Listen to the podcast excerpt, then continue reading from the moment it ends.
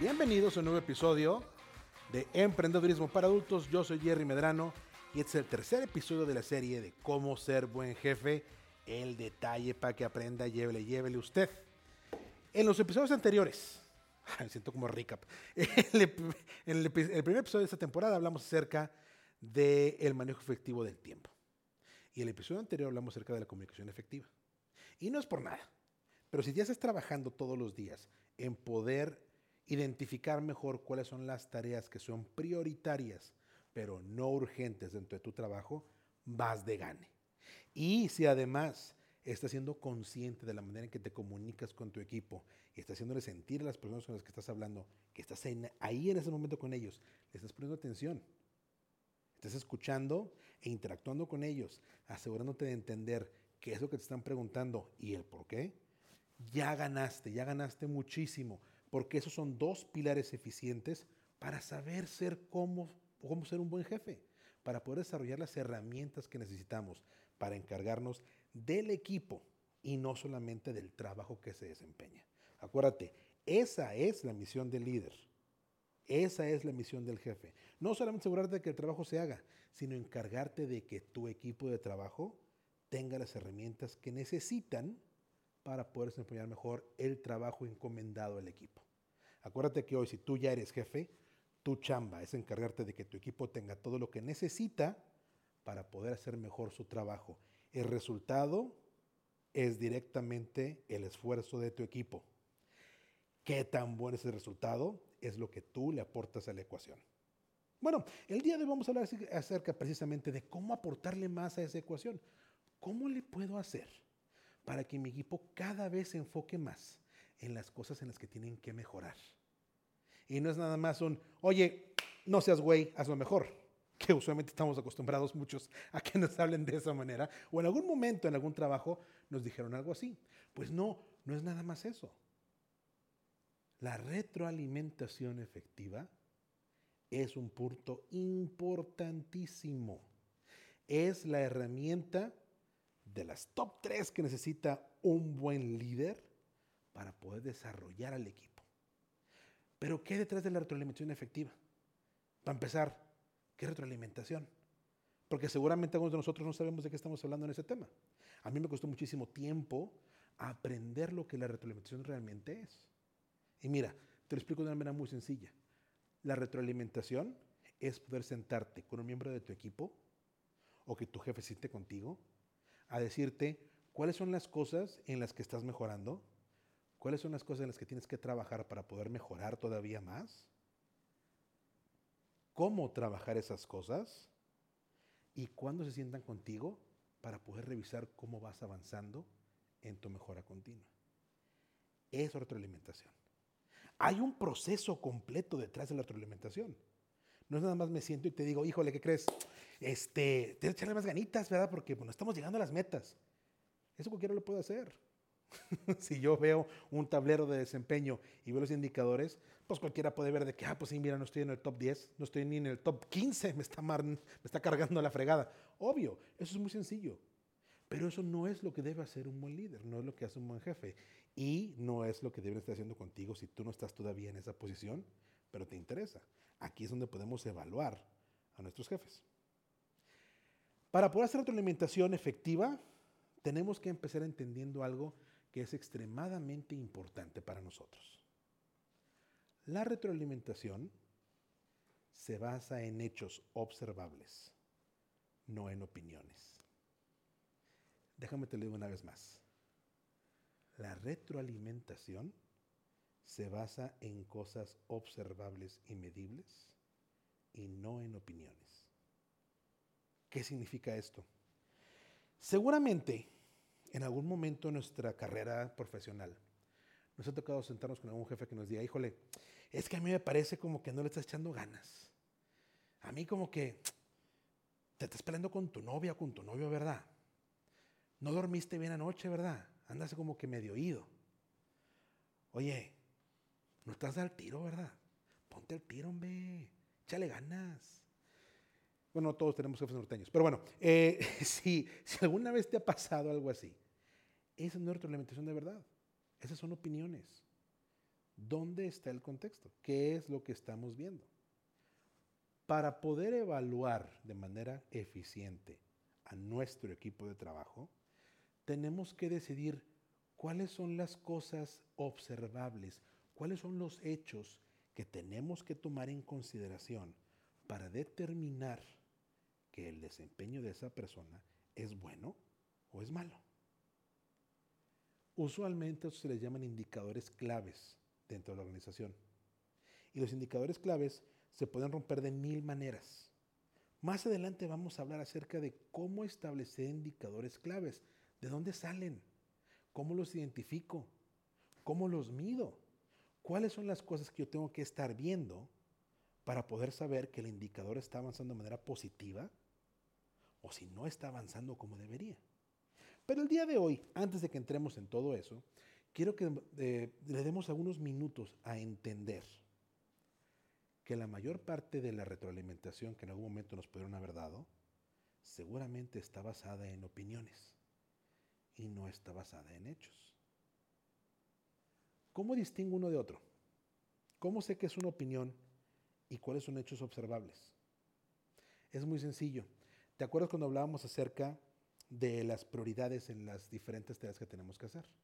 ¿Qué es urgente? ¿Qué es importante? Bien.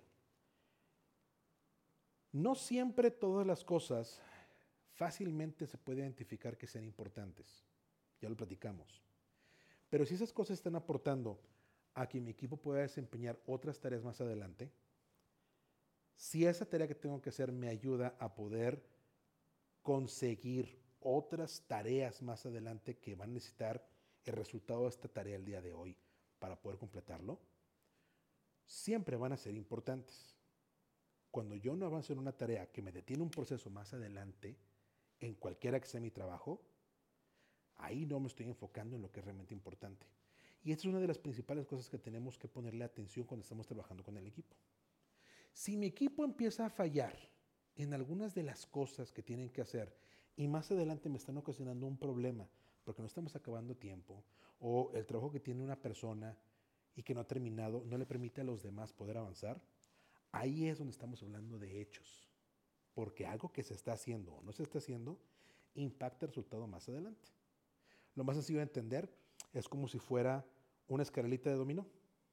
Ves que tienes varias piececitas y luego las tires y vas cayendo todas así en efecto dominó, así bien bonito. ok. Si pensamos en eso y nos lo llevamos al ambiente de trabajo, ahí es donde nosotros podemos identificar cuáles son las cosas que si no se hacen ahorita, más adelante me ocasionan un problema. Y seguramente puede ser, es que no me comunicaron a tiempo que tenía que hacer algo, es que no me dijeron cuándo era la fecha límite para poder completar cierta actividad, o, ¿sabes qué? No me dieron suficientes detalles para saber que tenía que hacer las cosas de manera correcta. Porque me dijeron, ah, mira, vas a mover todas esas cosas de aquí, te las vas a llevar para allá y las vas a guardar. Pero me dijeron solamente eso y no me dijeron, ah, acomodarlas por orden, acomodarlas por fecha, acomodarlas por peso, por color, cualquier cosa. A falta de más información, obviamente la tarea se va a hacer, pero no necesariamente de la manera en que la persona la tenía en su cabeza. Eso es parte de comunicación que ya hablamos antes. Pero cuando esos son el tipo de cosas que pasan de manera consistente, ahí estamos empezando a hablar de hechos que son medibles. Cosas que yo realmente puedo observar que pueda llevar un conteo de ellas y que me ayuden a identificar si están aportando para poder mejorar y ser mejores en nuestro desempeño global como equipo o si están restándole al desempeño que podemos tener. Y es muy importante que sepamos nosotros cuando escuchamos la retroalimentación que nos dan, que podamos distinguir si me están hablando de hechos o me están hablando de opiniones. Cuando hablamos de opiniones, el tema es subjetivo está sujeto a interpretación. Es que te dije que lo pintaras lila lilita. ¿Y cuál es lila lilita? pues quién sabe. O es que te dije que lo hicieras más grande. Sí, pero ¿qué tanto más grande? No me diste datos específicos de qué tanto más grande lo querías que lo hiciera. O es que te dije que lo hicieras más corto, que lo recortaras. ¿Qué tanto? Esos son los detalles que cuando no son parte de la comunicación, cuando no son cosas que se incluyen, se convierten en un problema y donde obviamente lo que una persona esperaba que se hiciera no coincide con lo que la otra persona hizo. Cuando hablamos de retroalimentación, siempre tenemos que enfocarnos en aquellas cosas que van a sumar valor para que yo sepa cómo hacer mejor mi trabajo. A qué cosas le tengo que prestar atención. Y no toda la retroalimentación que está basada en opiniones va a ser algo inservible. En algún momento, esa misma comunicación basada o esa misma retroalimentación basada en opiniones nos puede ayudar a nosotros a mejorar nuestros procesos. ¿Por qué? No elegimos quiénes son nuestros jefes. Rara vez tenemos la oportunidad de elegir con quién voy a trabajar. Cuando la tengas, tómala. 100%. Decide. Si puedes decidir, decide tú. La verdad es que el noventa y tantos por ciento de las personas no elegimos a quién le reportamos o quién es nuestro jefe. Aceptamos un trabajo, aceptamos una posición, pero no necesariamente la persona con la cual tenemos que trabajar. Eso no significa que tenemos que hablar las manitas y, ay, es que me tengo un jefe bien pendejo. Pues, eh, pues, ni modo. ¿Hay alguna razón por la cual esa persona está donde está? Vete a saber cuál sea, no vamos a investigar ese tema. Pero hay una razón por la cual esa persona está donde está. Nosotros como colaboradores, como miembros de un equipo de trabajo, tenemos una responsabilidad también cuando nos dan retroalimentación, de poder llevar e implementar aquellas cosas que nos dicen, ya sean hechos u opiniones, y sobre eso empezar a desarrollar mejores cosas. ¿Por qué te lo digo? A lo mejor puede ser el hecho, como uno de los, a un jefe que yo tuve en alguna ocasión, que me decía, es que Gerardo, es que tú no eres suficientemente cálido cuando hablas con la gente. Échate, ese trompo a la uña. ¿Qué quiso decir? No tengo ni idea. A lo mejor no les estaba hablando yo como César Costa. Señor cliente, por favor, ¿qué le pasa, cliente? ¿Cómo le puedo ayudar? También suena falso ese pedo. O sea, no necesariamente así es como quería que me, que me llevara con el cliente. A lo mejor lo que quería es que yo fuera un poquito más emotivo, a lo mejor quería que yo fuera un poquito más empático con la gente y que les dijera, claro que sí, yo te puedo ayudar. O dame oportunidad, déjame lo arreglo. No lo sé, porque su, retroalimentación en ese momento fue, es que no era suficientemente cálido. Y obviamente, en ese momento ya estaba chavo, se me hacía fácil, yo no supe identificar y yo no supe cómo interpretar esa retroalimentación que me estaba dando. Obviamente era chamba de mi jefe ayudarme a entender qué me decía. Sin embargo, también está en mí poder identificar qué me están diciendo. Porque si yo aplico los conceptos de comunicación efectiva, en el momento que me dijo, oye, lo que pasa es que tú tienes que ser más cálido cuando hablas con la gente. Ah, ok, quieres que sea más cálido. Oye, qué bien. Eh, ¿Qué identificas tú como cálido? ¿Cuáles son las cosas que tú verías que debería hacer eh, de manera... ¿Qué debería cambiar o qué debería poner para poder ser más cálido? Porque a lo mejor eso me puede ayudar a poder llevarlo a cabo. Pero es responsabilidad mía como su colaborador el poder hacer esas preguntas para asegurarme que la interacción me lleve a algo, me lleve a mejorar mi desempeño. No toda la retroalimentación que no esté basada en hechos es inservible. Nosotros tenemos que saber cómo utilizar esa retroalimentación que vez no esté basada en hechos inobservables para poder desempeñar mejor nuestro trabajo. Otra importante aspecto, una arista importante acerca de la retroalimentación efectiva y de poder hacer la evaluación del desempeño de la gente, es poder identificar qué es medible y qué es observable. En el ejemplo que te daba ahorita, ¿no? que mi jefe me dijo, es que tienes que ser más cálido. La calidez en la comunicación realmente no puede ser medida, solo puede ser observada.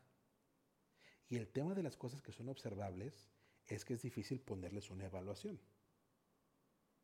Mientras que lo que se puede medir fácilmente se puede evaluar, le puedes, le puedes asignar un valor numérico. Y esto es importante porque la retroalimentación, una buena retroalimentación, tiene que incluir algunos aspectos que sean de, las dos, de los dos lados.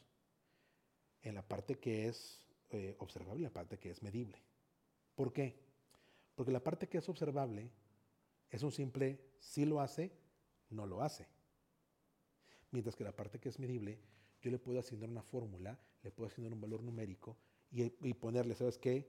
5 de 5, 4 de 5, 10 de 10, 8 de 10. Entonces regreso a la escuela, básicamente, ¿no? que nos ponen una calificación sobre lo que estábamos haciendo. Pero es importante que entendamos que las cosas que son medibles y observables tienen una escala, mientras que las cosas que son observables solamente se pueden hacer o no hacer. Y esto es muy importante, porque en el caso del ejemplo de la calidez, es que tienes que ser más cálido. ¿Me está diciendo acaso que yo no estoy siendo cálido con la gente? El tema es que no lo estoy haciendo. No, es que sí lo haces, pero como que te falta un poquito más. Y aquí es donde empieza el problema de la subjetividad en la evaluación del desempeño. Si yo no tengo un parámetro claro de qué es lo que quiero que la persona haga, pues ¿para qué se lo digo? ¿Para qué lo incluyo? Si tú trabajas en una organización que ya tiene parámetros establecidos para poder evaluar a tu gente y a tu personal, fíjate cuáles son las cosas que realmente pueden ser medibles y cuáles son realmente cosas que son observables.